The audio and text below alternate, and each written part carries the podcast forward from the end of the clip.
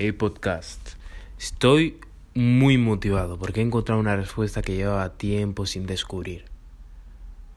He encontrado por fin, me ha hecho clic en la cabeza lo que de verdad, lo que de verdad trata el ser rechazado, el rechazo.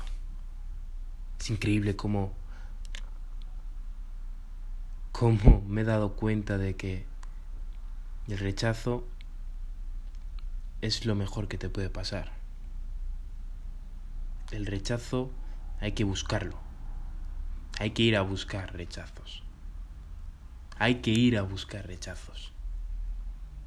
Porque cuando vas a buscar rechazos, se te crea la piel gruesa, donde ya no entran, ya, ya no no, no consigue herir tus inseguridades.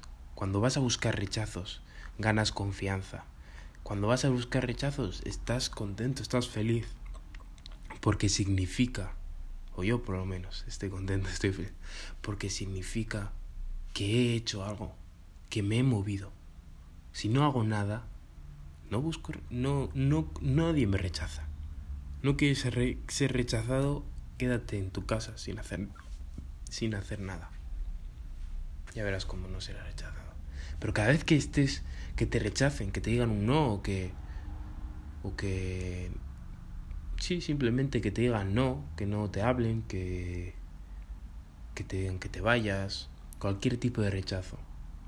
Cada vez que ocurra, siempre hay que pensar que si te han rechazado es porque has hecho es porque te has movido, es porque lo has intentado.